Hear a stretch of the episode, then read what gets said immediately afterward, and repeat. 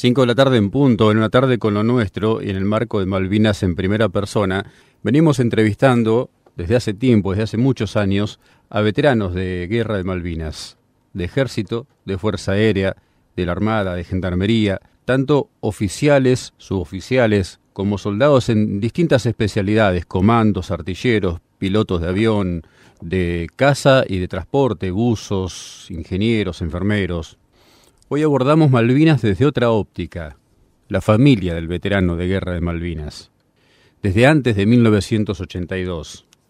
Yo la voy a presentar a la señora con eh, su nombre del documento, después vamos a hablar de su estado civil. Señora Mirta Elizabeth Sorbera, ¿cómo le va Mirta? Buenas tardes, bienvenida a nuestro programa y un gustazo enorme tenerla en una tarde con lo nuestro. Buenas tardes, buenas tardes a todos. Un gusto, un gusto para mí también estar me contaron que es hija de descendientes de sicilianos y de austríacos e italianos por la otra rama. ¿Es así la historia de la familia?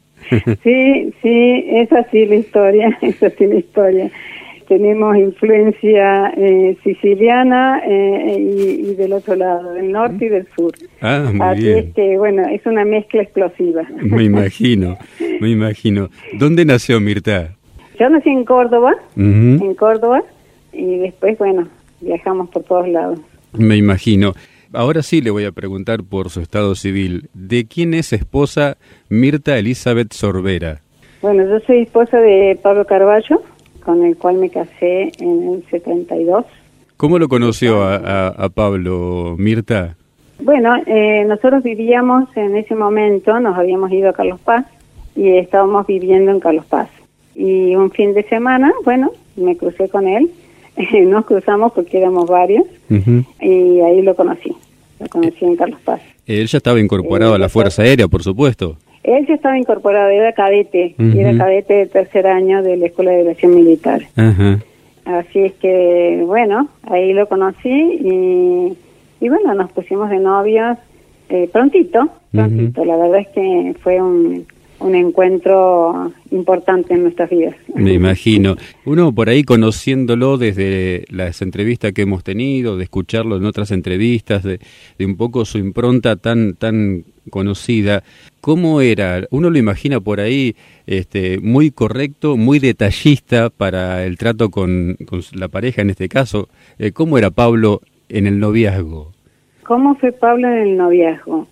Bueno, Pablo era una persona que tenía siempre ideas y tenía iniciativas y era, era muy dinámico.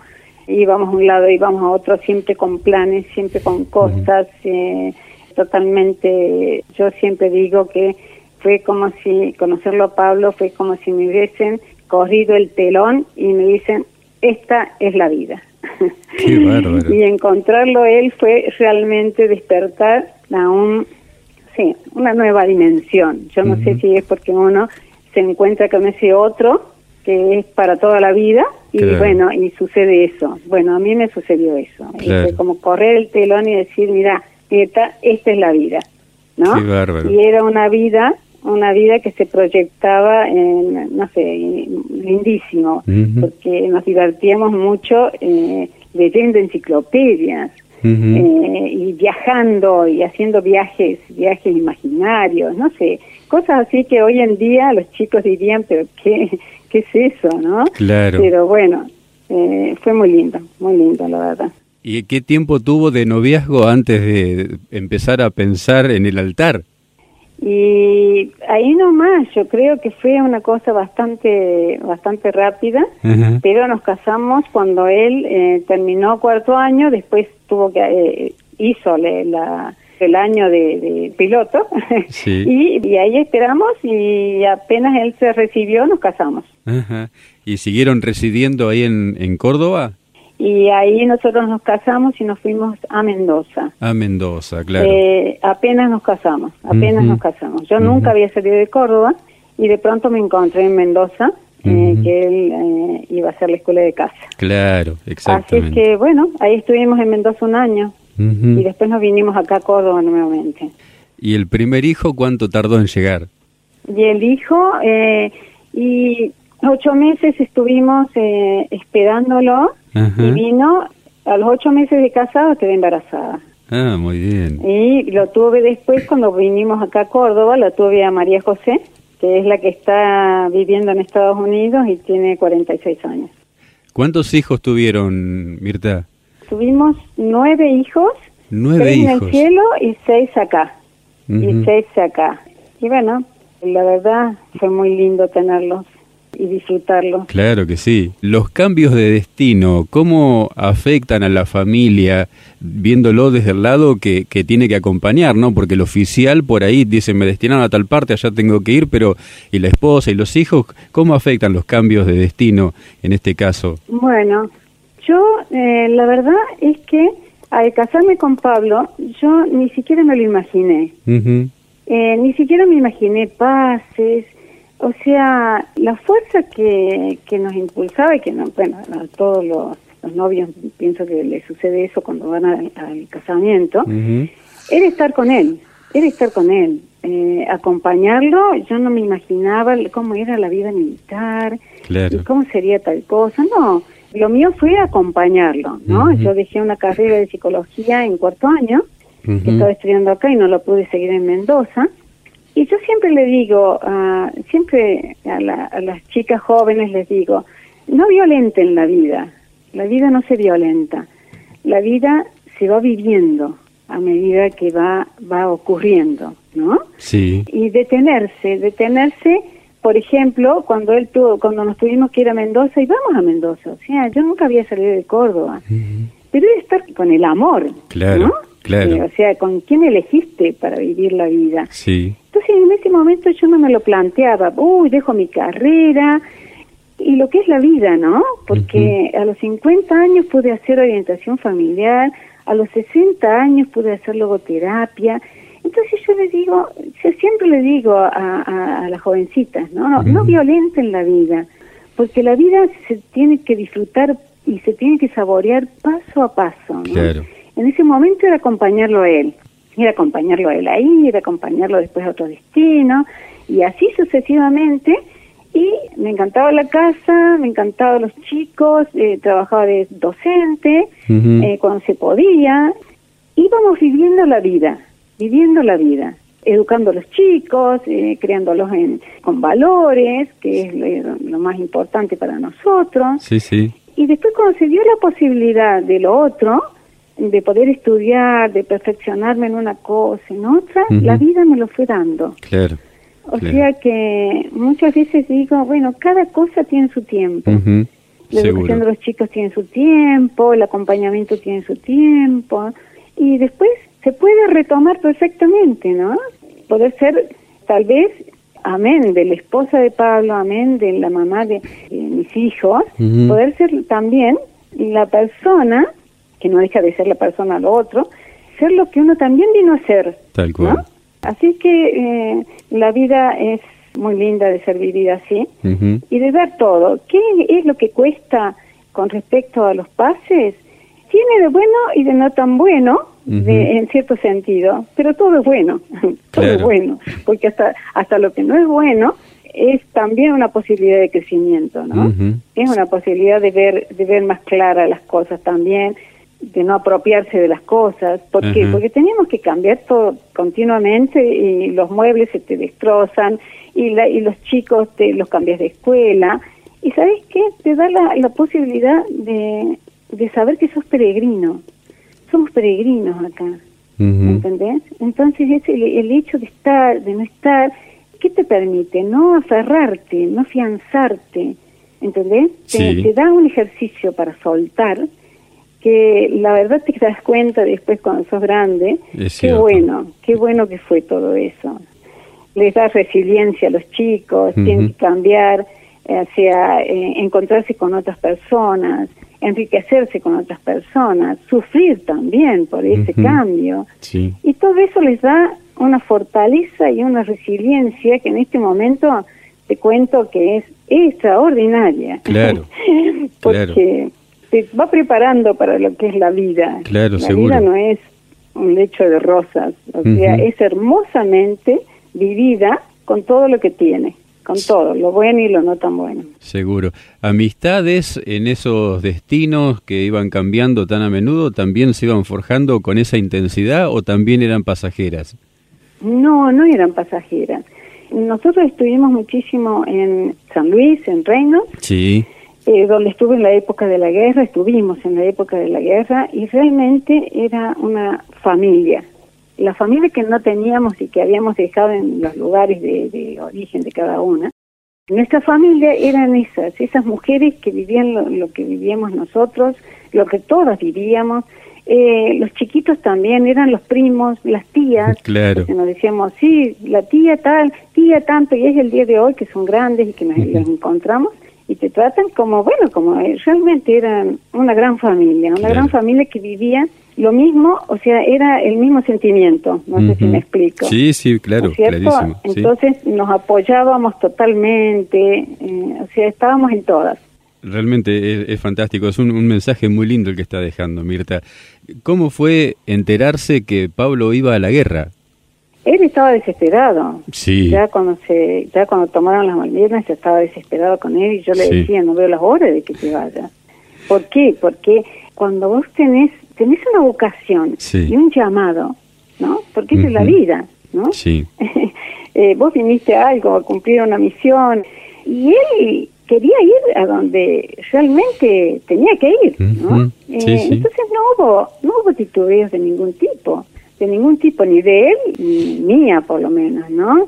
Los chicos habrán sentido lo suyo, por supuesto, pero convencido totalmente, convencido totalmente de que él estaba para lo cual se preparó sí. y estaba totalmente convencido y eso lo vivía yo también porque era tal su pasión que yo vivía su pasión lo acompañaba en su pasión claro. así que bueno fuimos al sur y lo visitamos con Graciela Cachón ella su marido y yo el mío, porque bueno, eh, Pablo salía, salía, salía y yo quería saludarlo antes de que de que muriera, porque pensaba lógicamente que lo, en cualquier momento, este, sí, pero fue muy fuerte, muy fuerte.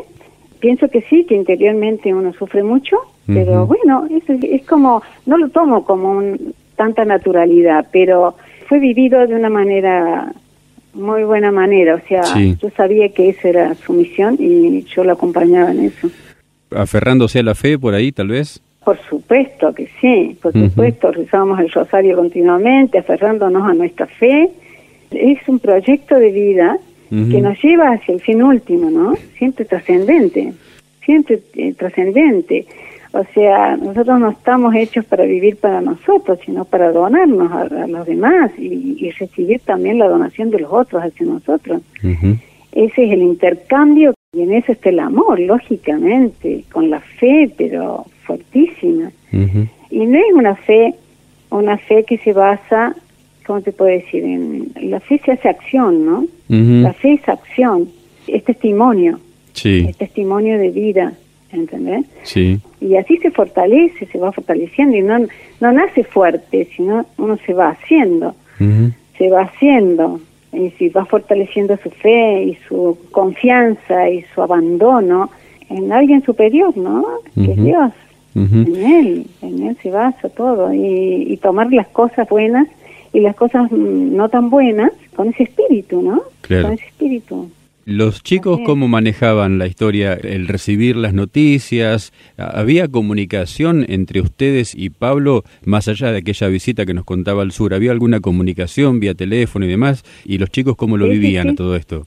Sí, había comunicación, había comunicación, eh, no era una comunicación eh, muy frecuente, o sea, era cuando se podía, nos avisaban y nosotros íbamos a la base y ahí nos comunicábamos con ellos. Y le preguntábamos cómo estaban, cómo se comunicaban los chicos también.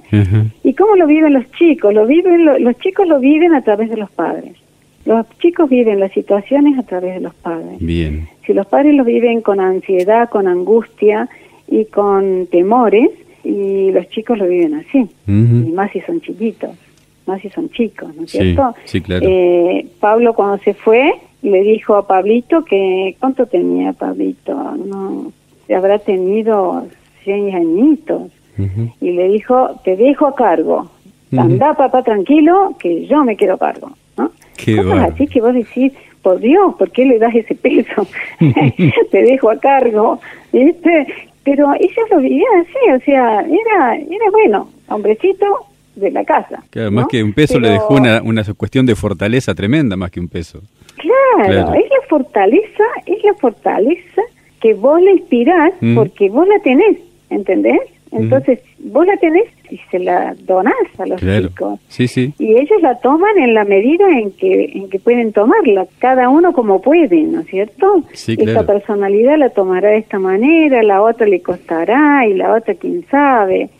O sea, cada personita es, es cada persona, cada personita lo toma como como puede tomarlo, ¿no es cierto? Y los chicos, la verdad es que le escribían cartas, eh, recibían cartas también de Pablo cuando llegaban, y realmente no sé qué rastro o qué, qué huellas eh, habrá dejado. Sí sé que son muy fuertes, sé que son muy resilientes y que son mujeres y hombres de bien.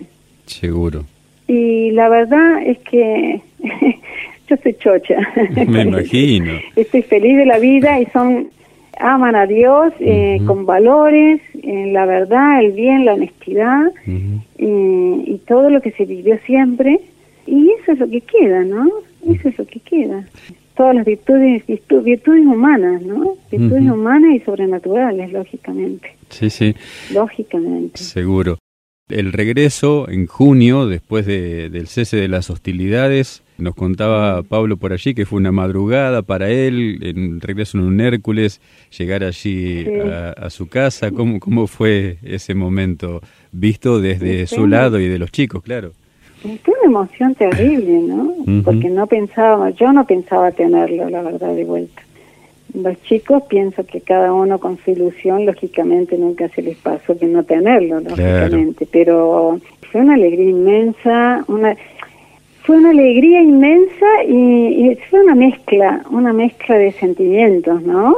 Él, porque bueno, no se logró el objetivo tal vez, entonces era como que volvió, pero bueno, no éramos los mismos, él no era el mismo, lógicamente, yo tampoco, los chiquitos a su vez, bueno, no sé, eran muy chiquitos y cada uno lo, yo te digo, lo habrá vivido a su manera, como pudo. Sí con lo bueno y lo no tan bueno, pero todo sirve, todo, todo es para bien, ¿no?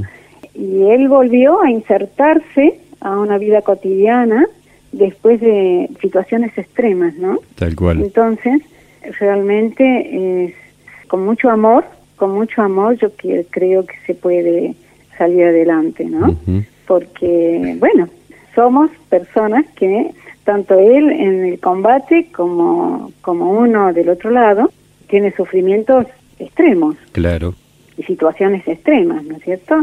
Tal cual. Entonces, el amor yo creo que es lo más importante.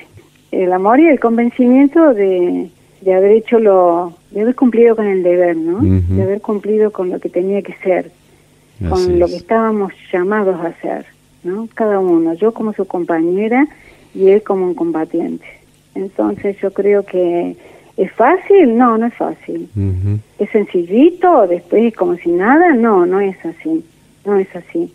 Todo tiene un costo, todo, ¿no es cierto? Pero bienvenido el costo, si, si, si, es tenerlo y, y, que Él nos tenga a nosotros también. O sea, pienso que todas las situaciones tienen de bueno y de no tan bueno, pero que ayudan muchísimo al, al crecimiento y a la, a la sabiduría de vida, ¿no es cierto? O sea, Él las cosas que pasaban, las minimizaba bastante. Sí.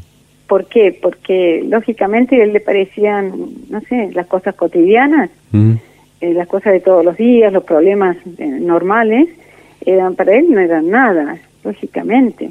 Era era lógico que así fuese, ¿no? Sí, sí. Después de haber pasado por cosas tan tan extremas, lo cotidiano es como que nada. Claro, es todo pequeño. Es todo pequeño. Es todo pequeño.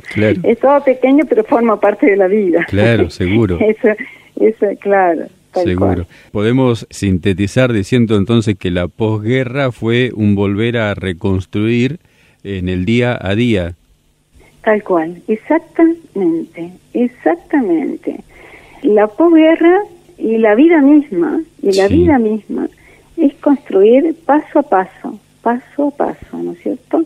Día a día, un ladrillo, otro ladrillo, y eso se da en la vida misma. Esa fue la guerra, pero la vida misma, que es un proceso, un proceso que te lleva a la plenitud, es un día a día. Cada día tiene su peso, cada día tiene su afán y hay un tiempo para cada cosa. Y creo que lo principal es aprovechar el tiempo de, Dios que nos da para ser muy agradecidos, muy agradecidos por todo lo que tenemos, muy agradecidos por poder seguir construyendo, ¿no es cierto? Y eso hacerlo con toda la esperanza, la fe, la confianza y el abandono. El entorno eh, cercano, obviamente, con, en la base a Jean Reynolds, pero el ámbito, el espectro un poco más amplio, donde los chicos iban a la escuela, además, los compañeros de la escuela, los maestros, es decir, cómo está tu papá, los chicos, cómo vivió la guerra, si quiere venir a contar, esas cosas que pasan por ahí habitualmente en ah, comunidades.